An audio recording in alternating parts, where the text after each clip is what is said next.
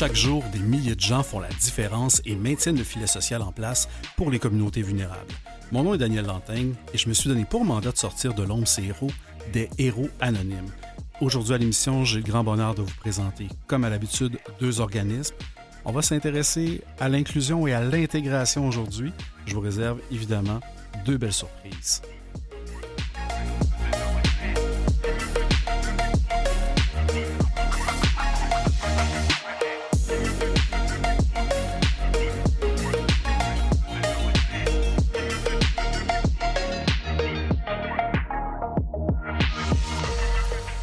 Alors, parlant d'intégration et d'inclusion, on va commencer avec un premier organisme, si vous voulez bien, qui est directement sur la mire de l'intégration. Et il s'appelle Intégration TSA. TSA, évidemment, pour troubles du spectre de l'autisme. On va faire tout ça aujourd'hui avec la directrice générale de l'organisme Intégration TSA, qu'on baptisera peut-être des fois ITSA, euh, avec Julie Lahaye, directrice générale. Bonjour. Bonjour. Vous allez bien? Oui, très bien. Excellent. Très heureux de vous recevoir à l'émission des Héros Anonymes. Euh, Intégration TSA est un organisme qui a été mis sur mon radar il y a un petit moment. Vous êtes, euh, ben, déjà pour circonscrire les gens, vous êtes dans la région de Québec. Hein? Exactement. Parfait. Donc, si jamais vous n'étiez pas à Québec et vous ne connaissez pas ITSA, c'est correct, on ne vous en tient pas rigueur. Euh, pour les gens de la région, de la capitale nationale, qu'est-ce que c'est, et pour les autres, là, évidemment, qu'est-ce que c'est qu'ITSA? Intégration TSA, c'est un organisme qui a été fondé par des parents euh, qui n'étaient pas euh, satisfaits en fait de, des services qui leur étaient proposés une fois que leur adulte passait le cap du 21 ans. Euh, donc, ils ont décidé de créer un organisme communautaire en 2013 qui allait en fait avoir une synergie entre l'éducation aux adultes, donc l'éducation pour des personnes autistes passées 21 ans, et aussi le fait de contribuer à la société. Donc, ils voulaient mixer en fait euh, la poursuite des apprentissages, mais avec un projet de vie concret au niveau socio-professionnel. Donc, ils voulaient que leurs enfants contribuent à la société euh, rendue à l'âge adulte, bien que euh, leurs enfants avaient quand même des besoins qui étaient importants. donc, voici un petit peu l'historique, ou en tout cas, pourquoi ITSA a été mis sur pied par des parents. Ben, je pense que c'est à juste titre parce qu'on on, l'a constaté, puis on en a parlé dans les dernières années après 21 ans, on dirait qu'il y a un vide. Hein. Il, y a plus, euh, quoi, il y a moins de services, il y a, un, abandon de ces, de ces jeunes-là qui transigent vers la vie adulte? Ben, c'est sûr qu'il y a un service dans le sens que euh, jusqu'à l'âge de 21 ans, les gens ont besoin particuliers, là, que ce soit en déficience intellectuelle ou en, ou en trouble du spectre de l'autisme, peuvent être scolarisés. Donc, pour ceux qui vont avoir une scolarisation euh, en classe régulière avec des mesures d'adaptation, tout ça, bien, ils vont suivre le parcours que vous et moi vont faire, c'est-à-dire d'avoir un emploi, puis euh, la vie en appartement, puis bon, tout ce que comprend la vie d'adulte.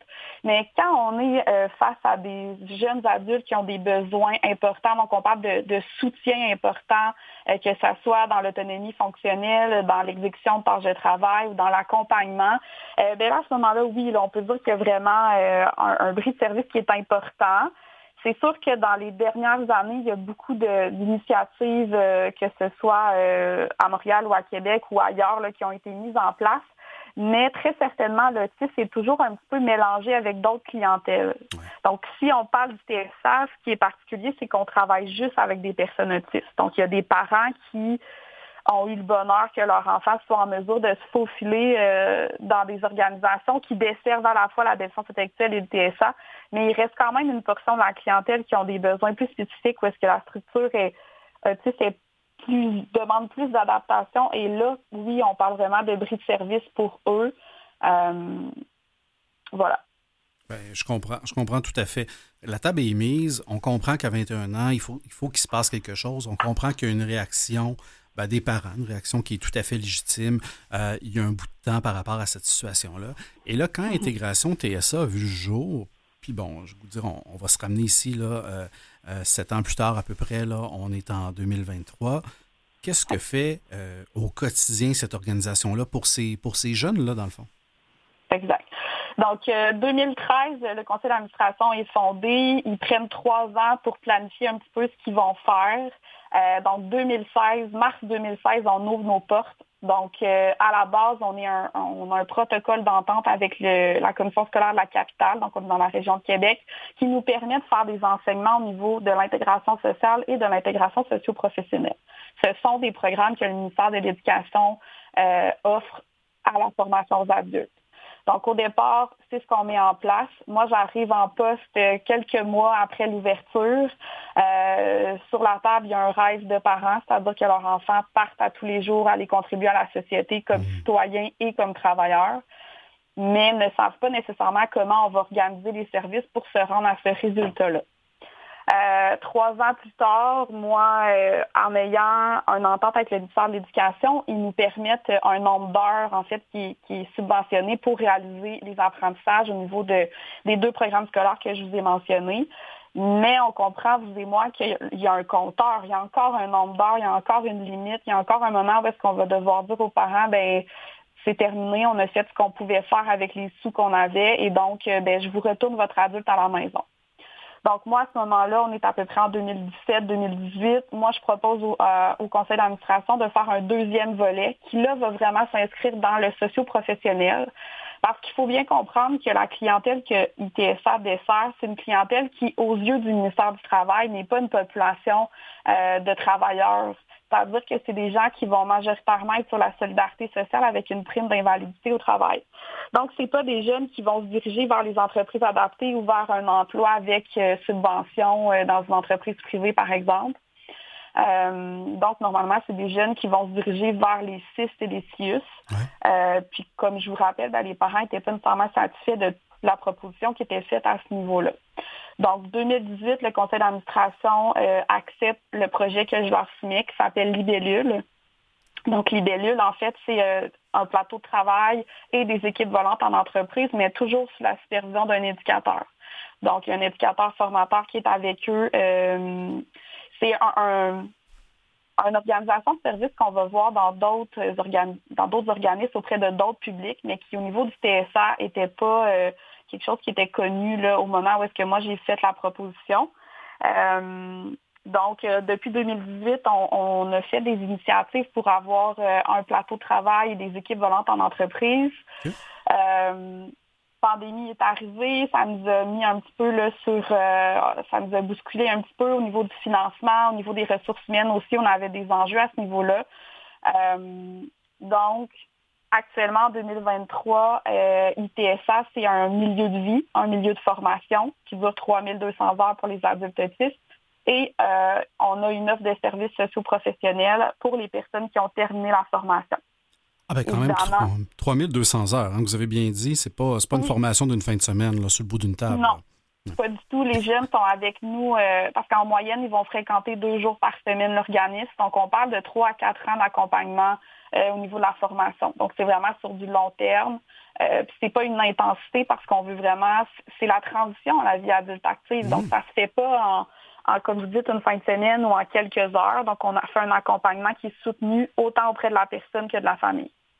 Je comprends, je comprends tout à fait. Puis, puis en tout cas, euh, j'imagine que sur cette formation-là, euh, ben, c'est ça, vous touchez à différents pas parce que c'est pas juste d'être capable de faire un, travail. Ben, et pour les gens qui sont moins familiers avec, avec l'autisme, ben, il y a toute une question aussi d'adaptation à l'environnement, une question des fois mm-hmm. d'anticipation, euh, de, développer aussi des, des j'ai goût de dire, des, des aptitudes ou des trucs pour, pour, pour vivre d'une certaine façon, là, pour pas, vouloir se calquer sur des gens neurotypiques, là, mais, mais euh, vouloir euh, quand même pouvoir fonctionner euh, d'une certaine manière en société. Fait que j'imagine que vous touchez à, à différents éléments au-delà d'être opérationnel dans un travail.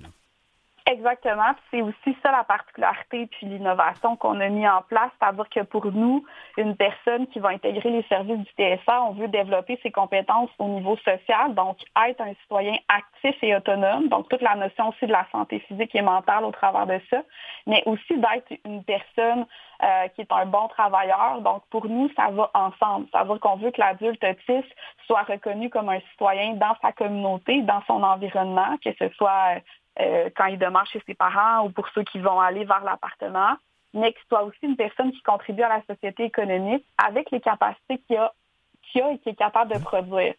Donc, dans les partenariats qu'on établit euh, avec ITSA, ben, c'est sûr qu'on va être à la recherche d'entreprises. On travaille beaucoup avec des entreprises locales, donc des entreprises qui ont souvent des valeurs familiales aussi au travers de tout ça. C'est que l'adulte va être capable de se reconnaître euh, dans son projet de vie en contribuant à la société, peut-être d'une autre manière, ça peut être du bénévolat aussi, peu importe. Mais l'idée, c'est que cet adulte-là soit capable de contribuer, de mettre l'épaule à la roue euh, avec ce qu'il est capable de faire. Donc, évidemment, comme vous l'avez dit, euh, on va parler euh, des habiletés sociales, on va parler de tout le volet économique, de la santé physique, des premiers soins, on va parler de la famille, qu'est-ce que ça veut dire quand tu deviens parrain ou marraine, quand on quand as une fratrie, qu'est-ce que ça veut dire quand on vit. donc, toutes les choses qui font qu'on est un adulte actif dans sa famille, dans ses réseaux. Euh, donc, ça fait partie des, thématiques qu'on va aborder. C'est pour ça que c'est important de nommer qu'on est un milieu de vie aussi. Donc, on vit avec eux, il se passe des situations, on, les, on leur explique qu'est-ce que c'est, on vit au travers de, ces événements-là des, apprentissages, euh, ce qui fait en sorte que c'est pas quelque chose qui, comme on disait, plutôt dure euh, une fin de semaine, puis oups, c'est tout appris, donc parfait, t'es rendu un citoyen, vas-y. Donc, on est vraiment dans la dans la clarté des concepts, dans l'apprentissage. Euh, puis on voulait que ça se poursuive après. Donc, on a des très, très bons résultats. Les familles sont hyper satisfaites du travail qu'on réalise, mais il fallait que ça se traduise dans le socio-professionnel, étant donné qu'on on a des adultes qui ont des besoins importants au niveau de l'environnement, du cadre, de la structure du temps, puis de l'espace. Euh, c'est pour ça qu'on a mis en place le Libellule, qui est la suite. Puis on veut aussi ajouter d'autres services parce que, comme vous l'avez nommé, la demande est, grande. Euh, il y a quand même 1% de la population mondiale qui vit avec l'autisme. Il y a beaucoup de un diagnostic qui est en, pas en émergence, mais qui est en croissance. Donc, euh, un des objectifs qu'on a avec ITSA, c'est de développer d'autres volets à nos services parce que euh, là, on était ciblé vers peut-être un profil qui était à la base les enfants des membres du conseil d'administration qui ont fondé ITSA. Mais tranquillement, on a des publics différents qui, nous approchent, évidemment toujours en autisme, mais avec des caractéristiques euh, plus variées. Donc, des gens qui ont peut-être des études postsecondaires, qui sont en appartement, qui ont leur permis de conduire, mais qui, quand ils arrivent pour trouver un emploi, ben à ce moment-là, savoir qu'est-ce que tu veux faire, qu'est-ce que tu aimes, qu'est-ce qui est facile, qu'est-ce qui est difficile. Euh, bien que tu as un intérêt sur un sujet, ça ne veut pas dire que tu vas faire ça comme emploi. Donc, c'est quand même des, thématiques qu'on va qui se retrouvent dans notre programme de formation. Oui, effectivement, il y a peut-être parfois un peu de recadrage d'attente, sachant, puis je ne veux pas généraliser parce qu'on ne peut pas généraliser sur le spectre, mais sachant que des fois, on se développe une, passion là, quand on est. Euh, mm-hmm. et puis la passion devient, euh, devient, devient très viscérale, mais ça ne veut pas dire que ça peut en être un métier ou que ça peut, ça peut, ça peut contribuer à notre quotidien. Euh, vous travaillez évidemment avec des organismes dans lesquels bon, vous travaillez pour, pour fournir cette main-d'œuvre-là éventuellement. et, et, dans le parcours de tout ça, est-ce que vous euh, est-ce que vous avez vu une évolution? Parce que vous êtes quand même là depuis, si je ne me trompe pas, à peu près les tout débuts, euh, sinon les tout débuts de l'organisation. Avez-vous une évolution du côté des employeurs par rapport à la à l'ouverture d'esprit ou à la réceptivité par rapport à avoir des candidats et des employés euh, qui sont sur le TSA? Oui, ben, effectivement, moi, je suis la première gestionnaire de l'organisme, donc depuis ses tout débuts. Euh, au début, je vous dirais que quand moi, j'ai mis sur pied euh, mon atelier de travail, donc dans notre programme de formation, on a un atelier de travail, j'allais chercher des, contrats dans des entreprises locales qui étaient proches de l'organisme puis, tu sais, je devais travailler fort pour expliquer, un, qu'est-ce qu'on fait, euh, deux, qu'est-ce qu'on est capable de faire. Après ça, est arrivé les stages en entreprise. Donc, encore là, euh, on devait approcher des entreprises pour leur prouver qu'on était en mesure d'aller euh, contribuer à leur entreprise, qu'on était capable de faire des choses. Donc, au début, je travaillais très fort parce que oui, les gens sont ouverts, mais ils n'ont aucune idée à quel point ça peut modifier leur quotidien, quel genre d'adaptation ils vont devoir faire c'est un sujet à la mode, entre guillemets, l'autisme, on en entend parler, il y, a des, il y a des films, il y a des séries, il y a toutes sortes de choses, mais concrètement, quand l'entrepreneur, euh, quand on rencontre l'entrepreneur ou l'entreprise, il ne sait pas trop qu'est-ce que ça va demander comme adaptation. Euh, donc, c'est pour ça qu'ITSA a développé une, proximité avec les entreprises. C'est-à-dire que souvent, les entreprises vont collaborer avec nous pour des petites choses, du bénévolat, des tâches, tout ça. Oups, ils vont nous accueillir en stage. Et puis là, ben, maintenant, avec le second volet qui est libellule, ben, on va, ils, vont, ils vont passer, autrement dit, au travers des étapes, puis on va, on va grandir avec eux.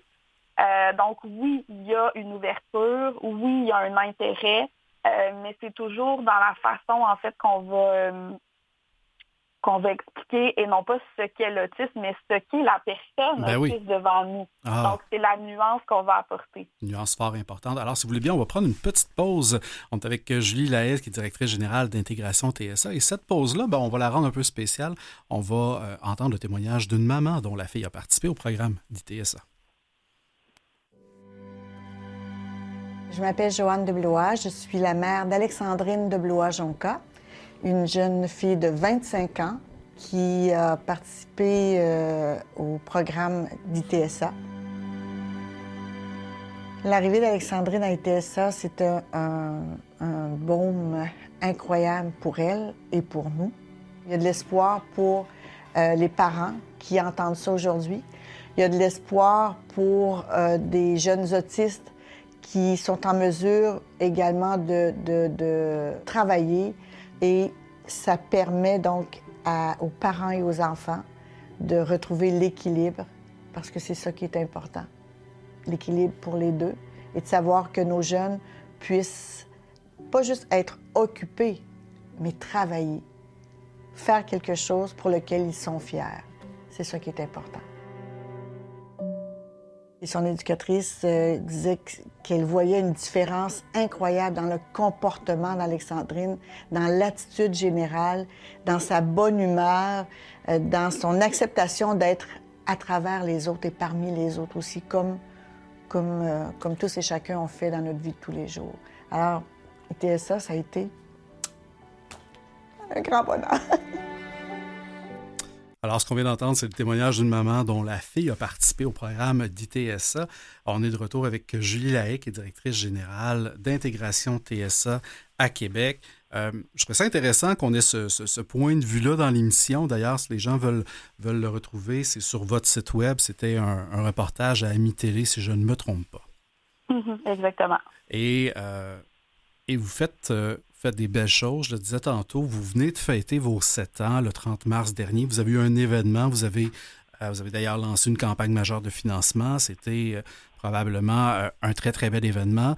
C'est quoi les grands défis, justement, puis les grands besoins? Parce que qui dit campagne majeure de financement dit généralement plus que 2-3 dollars à aller chercher. Exactement. Donc oui, on, sort de grandes festivités. Le mois de mars, pour nous, c'est toujours c'est notre mois d'anniversaire. Cette année, on avait une grande nouvelle en fait à annoncer. Euh, on, est en grande campagne de financement. On a joint des partenaires importants, euh, dont la Fondation Autistes et Majeurs, dont la Fondation Mirella Lino Sapito qui nous soutiennent. Euh, pourquoi prendre cette décision-là? Parce qu'il faut aller plus loin. Euh, il, faut, il faut plus. Il faut, euh, il faut, il faut soutenir cette innovation-là. Et c'est difficile pour un organisme communautaire qui innove, qui rentre comme jamais dans une case au niveau des programmes gouvernementaux, euh, d'être en mesure, en fait, de soutenir nos ambitions. Nos ambitions, c'est quoi? C'est d'être capable d'offrir, en fait, aux jeunes qui ont fait la formation ITSA euh, un espace qu'on appelle libellule, donc un atelier de travail qui va être ouvert cinq jours par semaine, euh, qui va pouvoir accueillir de 6 à 10 personnes qui ont vu une progression euh, au travers des années, et des équipes volantes. Donc, ce qu'on veut, en fait, c'est qu'une fois que la formation du TSA est terminée, on veut être capable d'offrir un milieu de, travail, un, milieu socio-professionnel à nos adultes qui n'ont pas la capacité, malgré le fait qu'ils ont fait le parcours de formation, de se diriger vers les entreprises adaptées ou vers des entreprises privées avec subvention. Donc, c'est vraiment une clientèle qui ont fait notre formation, mais qui vont demeurer avec des grands besoins et pour lequel, en fait, on veut offrir une solution supplémentaire. Donc, normalement, c'est des jeunes qui iraient vers les CIS et les CIUS. Mhm. Mais là, ITSA s'inscrit en étant en complémentarité pour faire en sorte que, que l'adulte autiste puisse continuer d'avoir des, un travail euh, cinq jours par semaine. Et si je fais une petite nuance, nous, on parle de, tâches de travail, de milieu socio-professionnel. L'idée, c'est de dire que cet adulte-là va contribuer à la société économique à la hauteur de, ses capacités. Euh, puis pour eux, c'est un travail, c'est pas de l'occupationnel.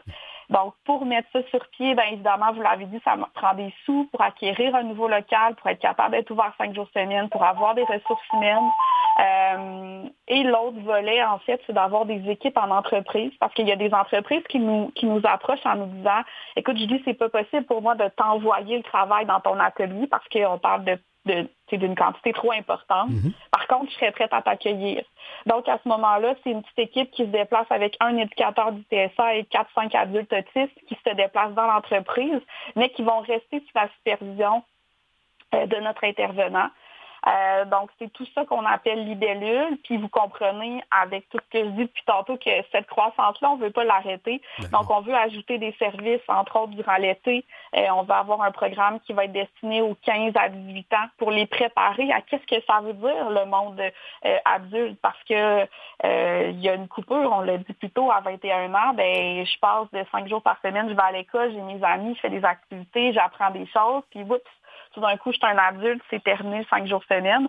Donc, on veut ajouter euh, des services toujours pour le public euh, qui vit avec l'autisme. Euh, et cette grande campagne-là, en fait, nous aidait, un, à, acquérir la notoriété, parce que, comme vous l'avez dit, on est un petit organisme, on a sept ans, c'est pas, c'est pas très vieux comme organisation d'avoir une communauté philanthropique autour de nous parce que ben, on a des grands rêves, je pense que vous pouvez le constater, mais il faut avoir les moyens de nos ambitions. Puis en travaillant avec des personnes autistes, euh, ça prend de la stabilité, ça prend une structure de l'environnement, puis du temps qui est bien calmé. Euh, donc pour concrétiser tous ces rêves-là, ben, on a lancé notre grande campagne le 30 mars. Euh, et là, ben, en avril, c'est le mois de l'autisme. Donc, euh, c'est le mois euh, de sensibilisation à l'autisme. Donc, c'est une autre belle vitrine pour parler de ce que l'on fait et du public qu'on dessert. Bien, clairement, le, momentum est là avec, avec Intégration TSA, votre campagne majeure de financement. bon, évidemment, en l'annonçant, c'est que vous êtes rendu dans une phase qui, est publique, généralement, là, pour, pour connaître la recette des campagnes majeures de financement. Je vous souhaite évidemment que les gens répondent à l'appel. Euh, grosso modo, le, total de votre campagne, c'est quoi votre objectif que vous avez besoin d'atteindre? On a fixé notre objectif à 2 millions sur un plan, en fait, qui est sur 5 ans. Donc, on a une progression de, de 5 ans qui totalise nos besoins de 2 millions. Euh, oui, voilà. Donc, un objectif de 2 millions. Puis, quand on a lancé la campagne, on était à un petit peu plus que 50 euh, donc, effectivement, la phase publique, on espère, va, va, attirer plus de gens. Toutes les informations sont sur notre site Internet aussi. Donc, euh, si vous voulez en savoir plus, c'est la bonne vitrine. Bien, certainement. Déjà, donc, déjà, il y a un intérêt, euh, il y a un intérêt qui est démontré là, si vous êtes rendu aussi loin dans votre campagne majeure. je souhaite que les gens, la hauteur toujours de leur capacité puis de leurs moyens, mais quand je dis les gens, ça peut être aussi les fondations, les entreprises, bon, tout, mhm. type de bailleurs de fonds euh, répondent à l'appel d'intégration TSA qui fait plus que de euh, qui fait plus que de former, qui fait plus que de placer, qui fait plus que, que juste des petits bouts. J'ai l'impression que vous, vous êtes un grand casse-tête complet et non pas juste des pièces euh, qu'on voit dans d'autres types d'organisations. Puis c'est déjà bien qu'il y, ait des pièces dans, différents types d'organisations. Mhm. Euh, mais j'aime beaucoup, là, euh, alors que vous êtes sur. Euh, ben, vous travaillez avec des gens qui sont sur un spectre. J'ai l'impression que vous êtes aussi sur, sur le spectre de les prendre où ils sont puis de les amener ailleurs, toujours dans le respect de leurs capacités, de leurs intérêts et, du marché aussi. oui. C'est une belle façon de le dire. C'est ce qu'on appelle une approche globale. En fait, on travaille avec l'humain et sa famille et on le prend au ski, puis on évolue avec lui. Donc, ça va faire en sorte qu'on va l'accompagner dans les différents apprentissages. Ben oui, certainement. Et est-ce que vous avez des choses de prévues justement pour le mois d'avril dont vous parliez, qui est le mois euh, où on met un peu plus de visibilité sur le trouble du spectre de l'autisme? Euh, pour le moment, c'est sûr que le 2 avril, c'est la journée où est-ce qu'il y a eu la sensibilisation. Donc, souvent, il y a des entreprises qui sont en bleu, tout ça. Euh, il va y avoir différents événements. C'est vraiment de suivre nos réseaux sociaux. Euh, mais je vous cacherai pas que les plus grosses de nos festivités ont été le lors du 30 mars, ben que pour nous, ça a été euh, des festivités. Il n'y a pas d'autre mot que de le dire, de souligner notre septième anniversaire, puis les belles nouvelles qu'on a annoncées. Euh, on travaille fort là, pour concrétiser en fait notre l'acquisition, en fait la location d'un nouvel espace. donc ça va tourner beaucoup autour de ça. C'est sûr que sur nos réseaux sociaux, puis on va mettre des petits des vidéos. On essaye en fait de, d'expliquer aux gens c'est quoi qu'on fait parce que c'est pas toujours facile quand on comprend pas ce que ce que c'est que vivre avec une personne autiste puis qu'est-ce que ça veut dire dans le quotidien.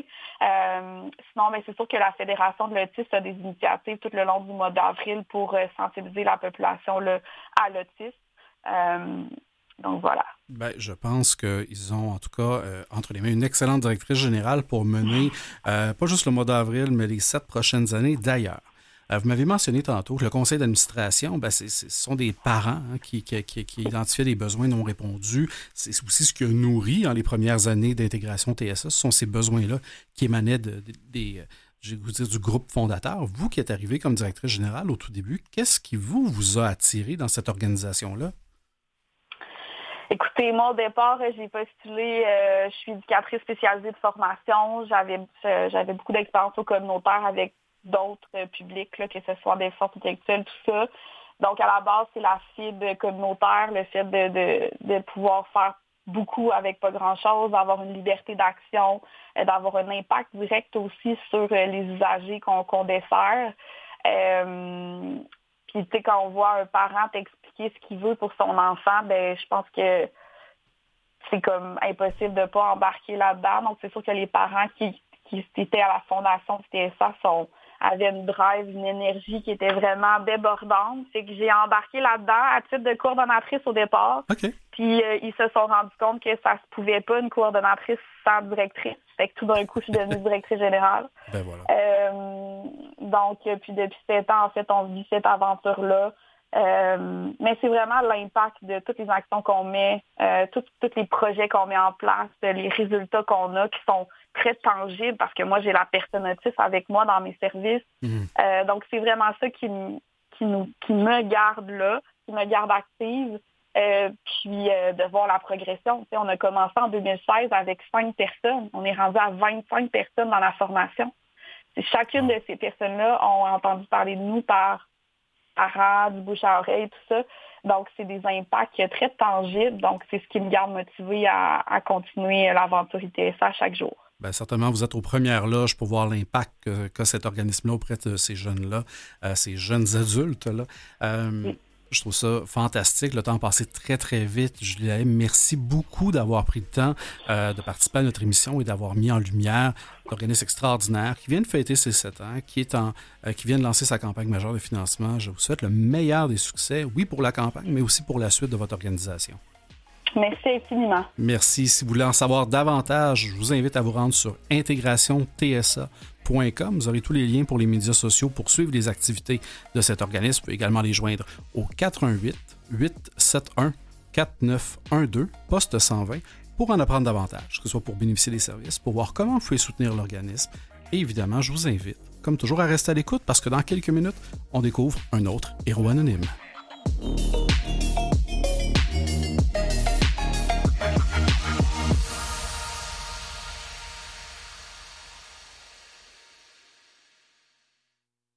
Vous écoutez Les Héros Anonymes avec Daniel Lantaigne.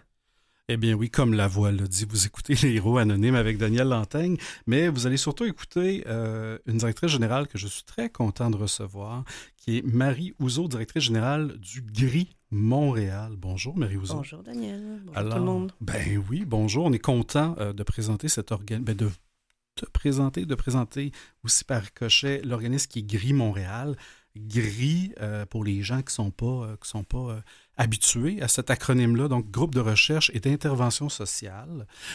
Montréal, j'imagine, parce qu'on est dans le territoire de Montréal. Oui. C'est une déduction pas trop mauvaise des gens partant.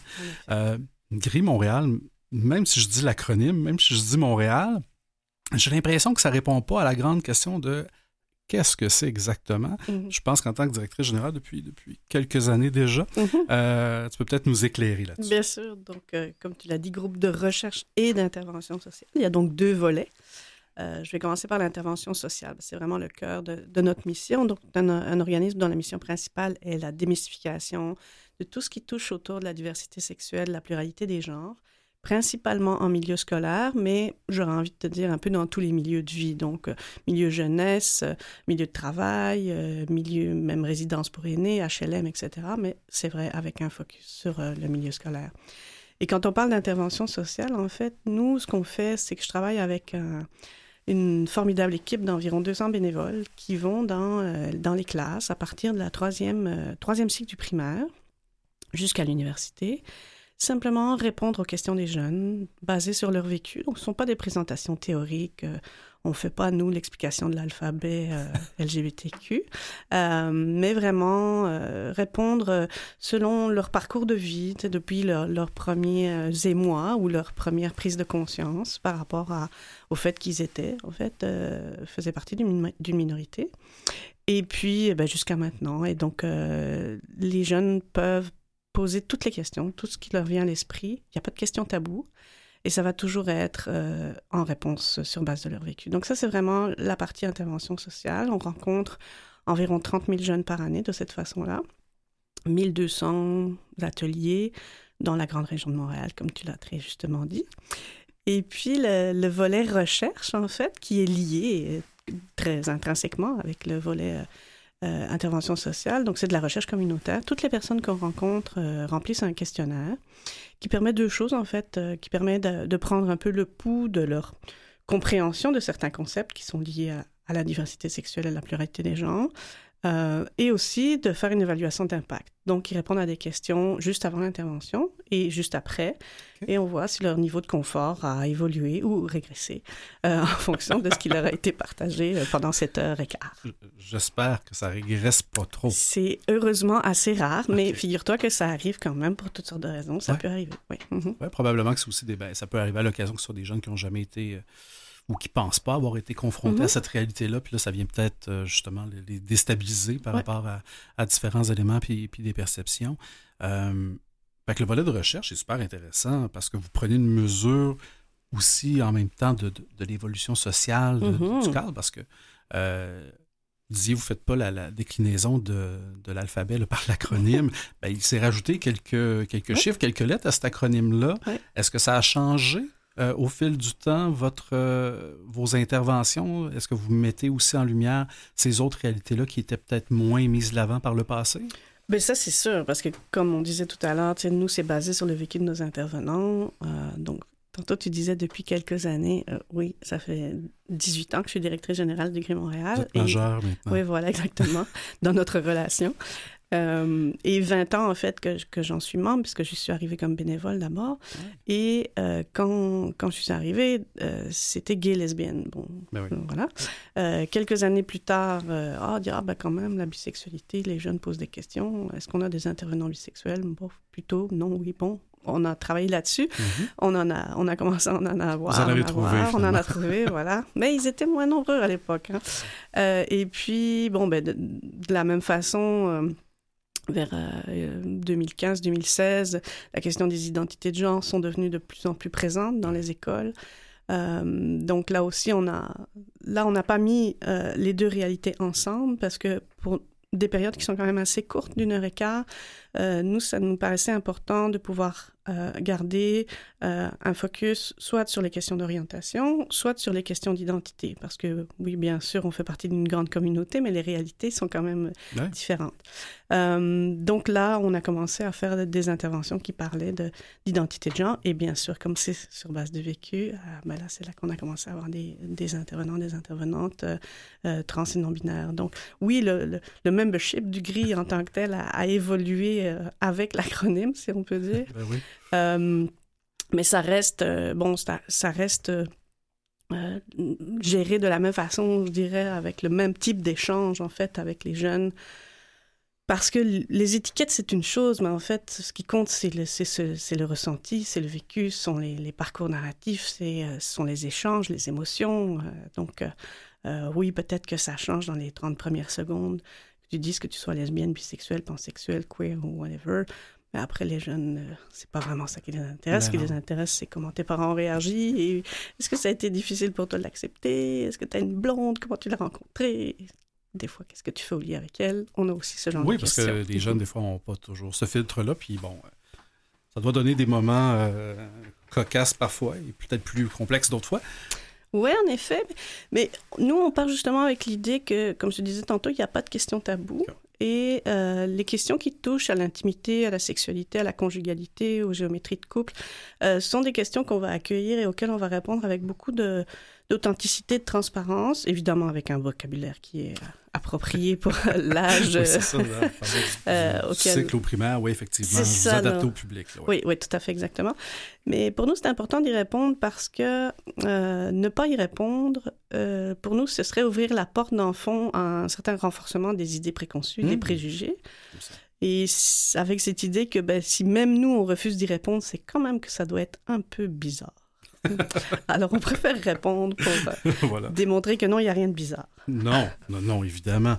euh, ben, évidemment, euh, vous avez, dans ma tête, quand je pensais au gris, euh, pour moi, le gris, c'était l'école secondaire. C'était une présentation, effectivement, avec deux intervenants. Tu sais, J'en gardais un certain souvenir. J'étais content de savoir qu'on commençait ben, dès, une partie du primaire, évidemment pas en prématernelle, mais et que ça se rendait à l'université, milieu aîné, jeunesse, adulte, comme vous disiez dans les 18 années euh, depuis lesquelles tu vous êtes, je, passe du tout au vous, là, euh, euh, tu vous êtes à Gris-Québec, à Gris-Québec. Déjà, bon, je change de ville en plus. Dans les 18 dernières années. Donc, tu me peux me tutoyer et nous sommes à Montréal. nous sommes à Montréal. Donc, est-ce que est tu as constaté un changement peut-être par rapport aux recherches, d'ailleurs, au volet de recherche que vous faites, sur, euh, ben, sur la façon que les gens accueillent déjà ces interventions-là, sur comment les, les, jeunes réagissent sur le avant puis le après la mm-hmm. rencontre. Est-ce que, est-ce que quelque chose qui a bougé? Est-ce que les indicateurs ont changé un peu? Oui. Oui, oui. Euh, pas à Montréal, peu, reprécisons-le. Revenons à Montréal. pas qu'un peu, d'ailleurs. Euh, pour certaines, ne serait-ce que des données sociodémographiques qui sont assez intéressantes. Euh, par exemple, on, leur pose une question sur leurs attirances. Donc, on ne leur demande pas de s'étiqueter, de nous dire est-ce que vous êtes euh, gay, lesbienne, hétéro, euh, mais on leur demande leurs attirances.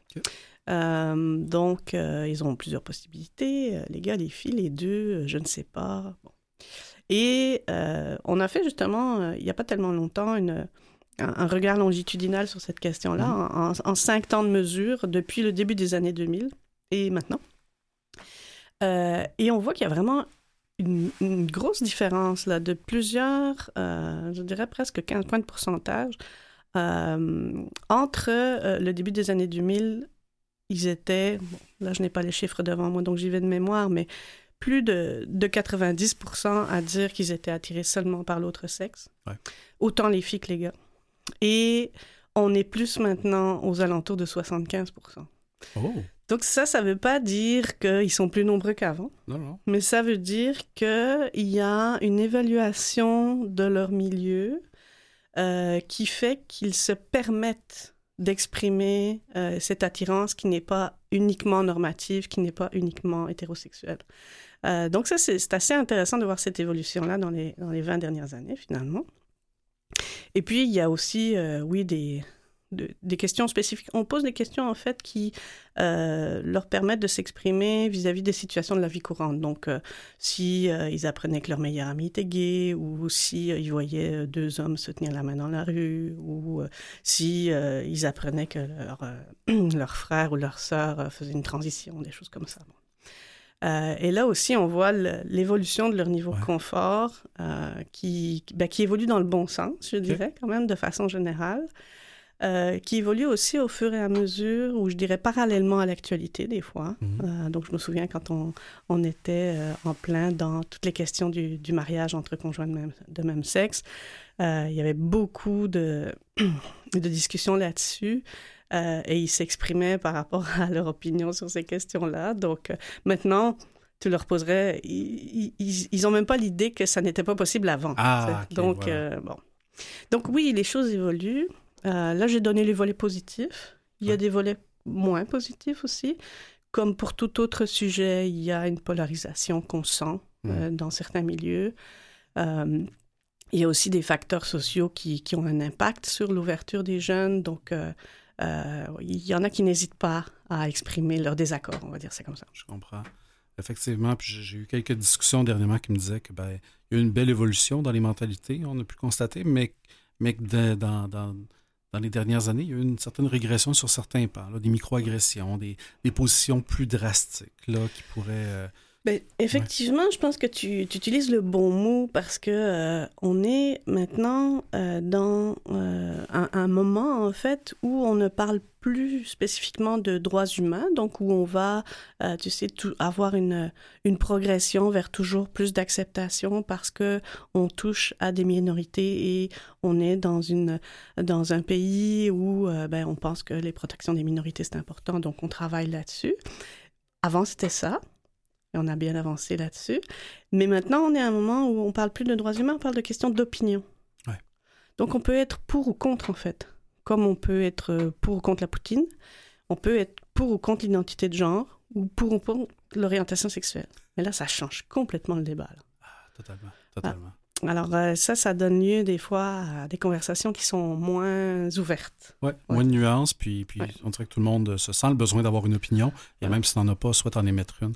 Euh, on va continuer là-dessus dans un mhm. petit instant, si tu le veux bien, Marie-Haro de Gris Montréal. on va prendre une courte pause, puis on poursuit cet échange-là, fort intéressant, dans quelques instants.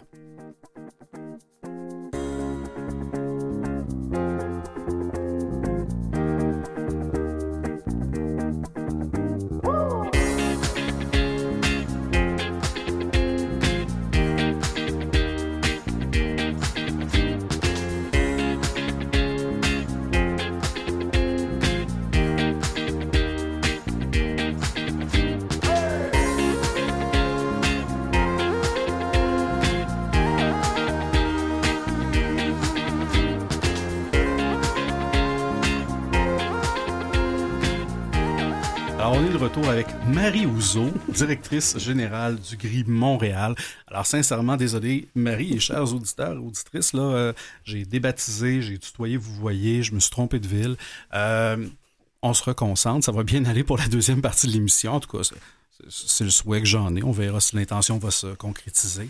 Euh, on parlait, bon, évidemment, de la société qui évolue. Ce que j'ai vu sur le site aussi qui m'avait fasciné, j'ai vu qu'il y avait, euh, on posait la question, entre autres, je, pense que les chiffres étaient plus marqués du côté des, répondants garçons, c'est-à-dire, ben, si j'ai un ami qui s'identifie peut-être dans, dans, cette réalité-là, homosexuelle, lesbienne, il y a un certain niveau de confort. Si c'est un frère ou une sœur, le niveau de confort est un peu moins grand. Donc, mhm. quand, ça, quand ça vient jouer dans la proximité, on dirait qu'il y a encore du travail à faire. Quand, mhm. Plus c'est loin, moins ça me dérange, plus c'est proche de ma réalité, peut-être qu'il y a encore deux, trois affaires à, à déboulonner comme mythe. Là. Exact, tout à fait. Puis il y a vraiment une corrélation euh, très, très claire, très flagrante avec euh, ce degré de proximité, comme tu dis, sauf pour les signes d'affection en public.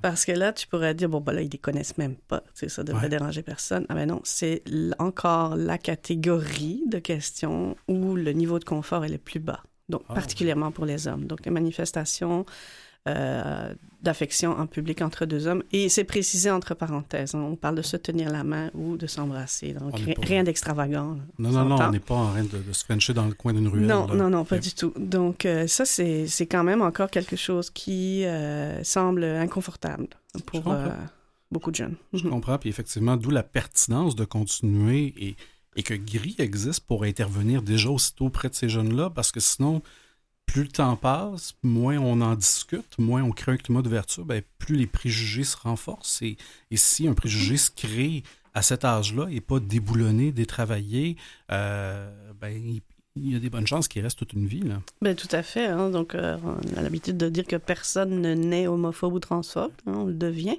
Donc, si on peut euh, s'adresser à eux avant que ça se cristallise, ben, c'est toujours ça de gagner. Hein. C'est ben toujours plus facile d'empêcher la création d'un préjugé que de le défaire. Donc, euh, oui, c'est important. Puis on voit d'ailleurs, c'est flagrant la différence entre les jeunes du primaire et le secondaire.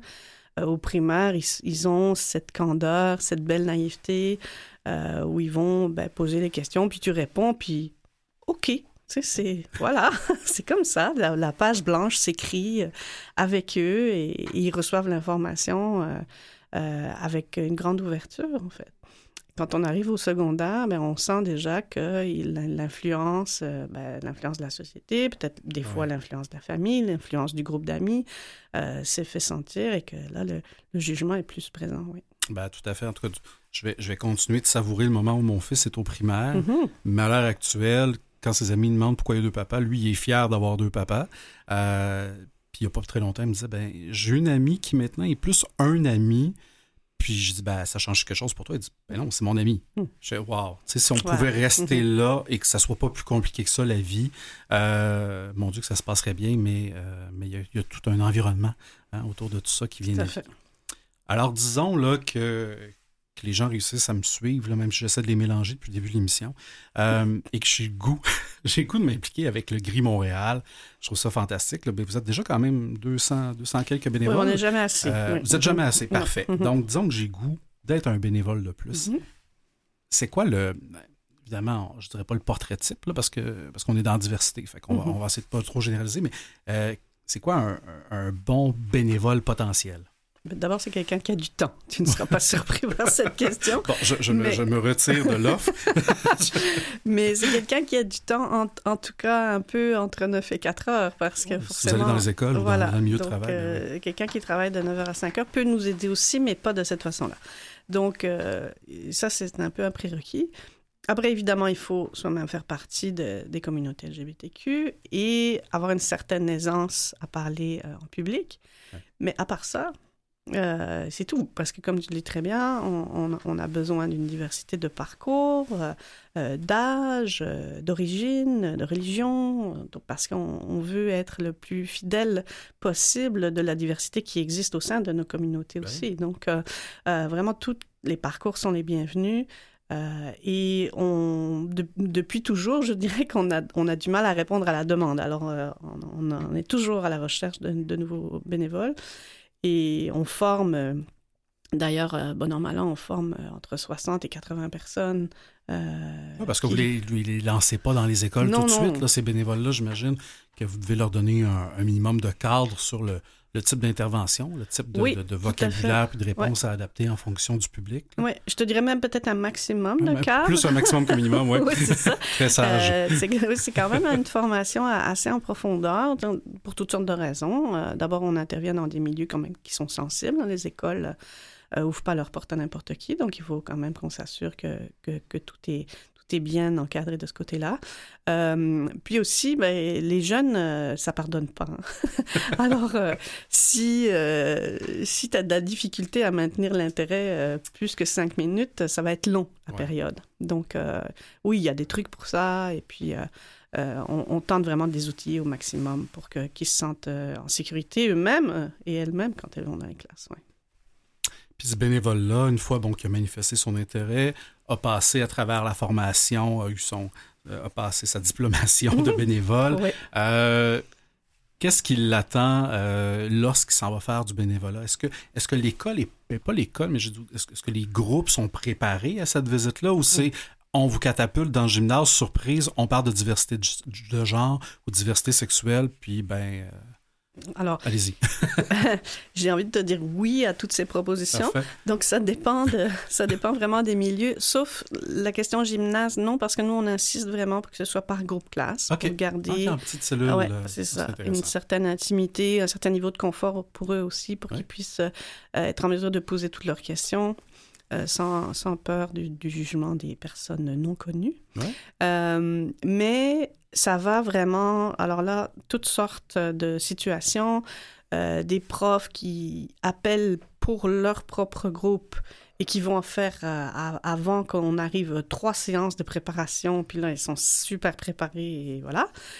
Des fois, c'est l'AFSEC ou le TS ou le psychoède qui a organisé les interventions pour tout un niveau. Donc, on, mettons, on va aller voir toutes les quatrièmes secondaires de cette école-là.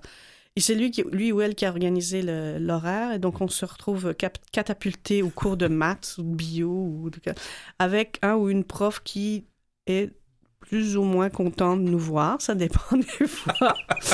donc les, là... les élèves doivent être contents s'ils sauvent d'un cours Oui. de maths, j'imagine. Les élèves ouais. sont d'habitude assez contents de nous voir.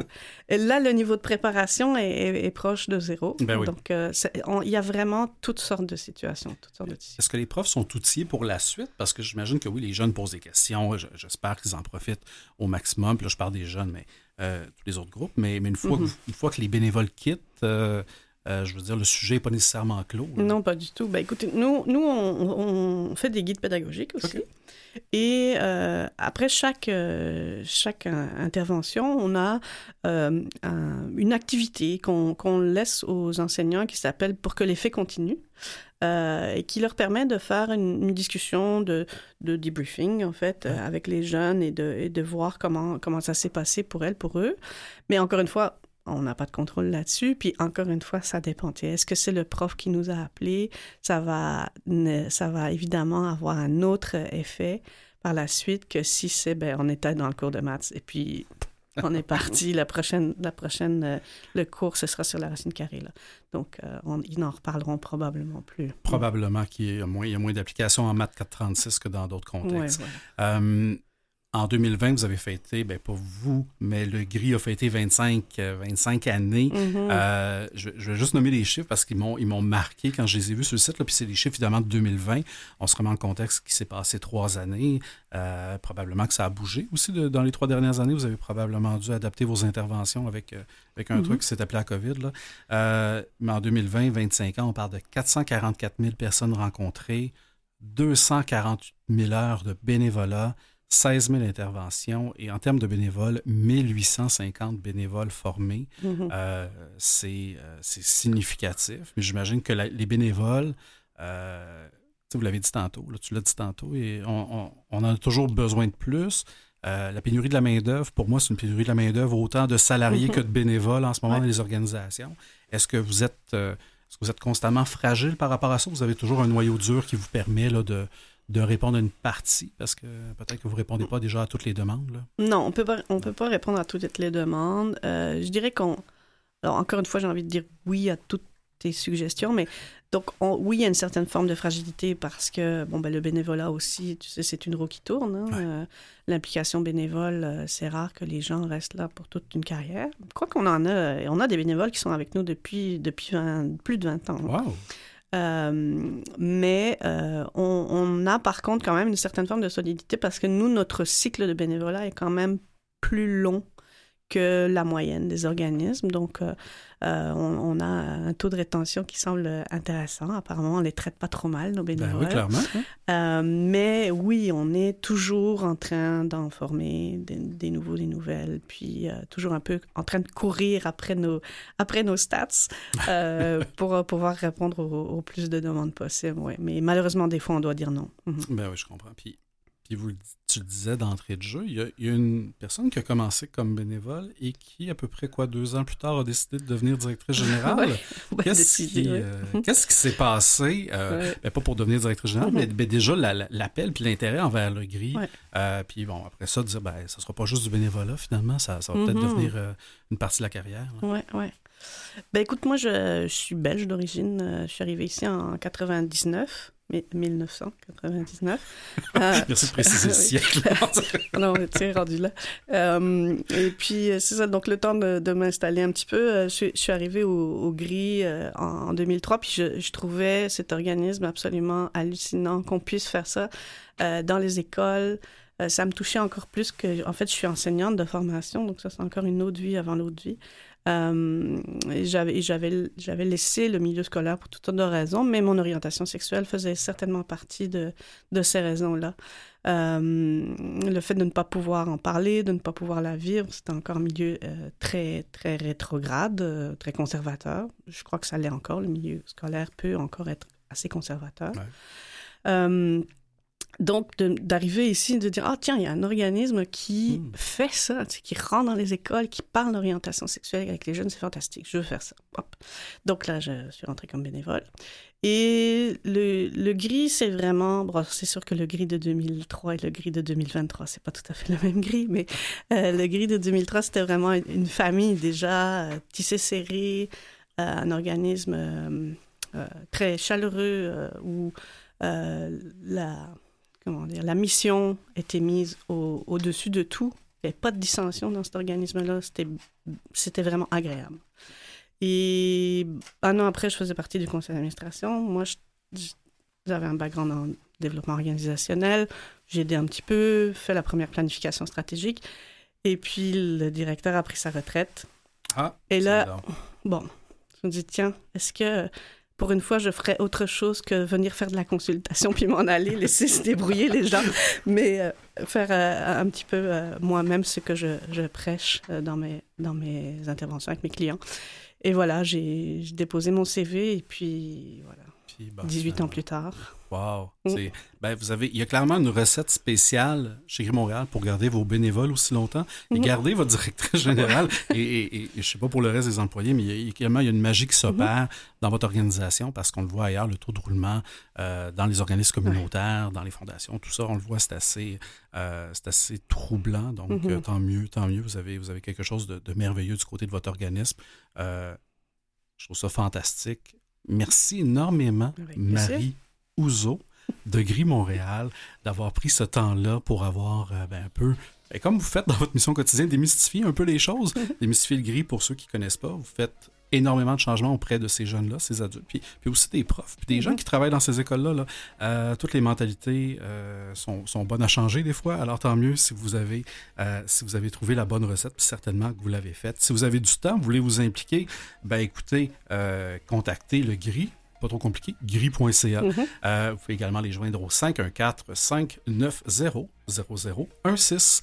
Euh, et si jamais vous êtes dans une école, vous êtes dans un milieu, euh, on l'a dit milieu aîné, jeunesse, adulte, ben écoutez, n'hésitez pas à faire appel à cet organisme-là. Vous pouvez également les soutenir en faisant un don, évidemment, c'est un organisme de bienfaisance. C'est déjà tout pour aujourd'hui. Merci encore, Marie Merci, merci également à notre première invitée en première partie. Merci également à Mathieu Tessier à la mise en onde, Catherine Bourderon à la recherche. À vous qui êtes à l'écoute, merci d'avoir été encore une fois avec nous au rendez-vous. Je vous souhaite une très très belle semaine. Je vais vous dire rendez-vous la semaine prochaine, même heure, même poste.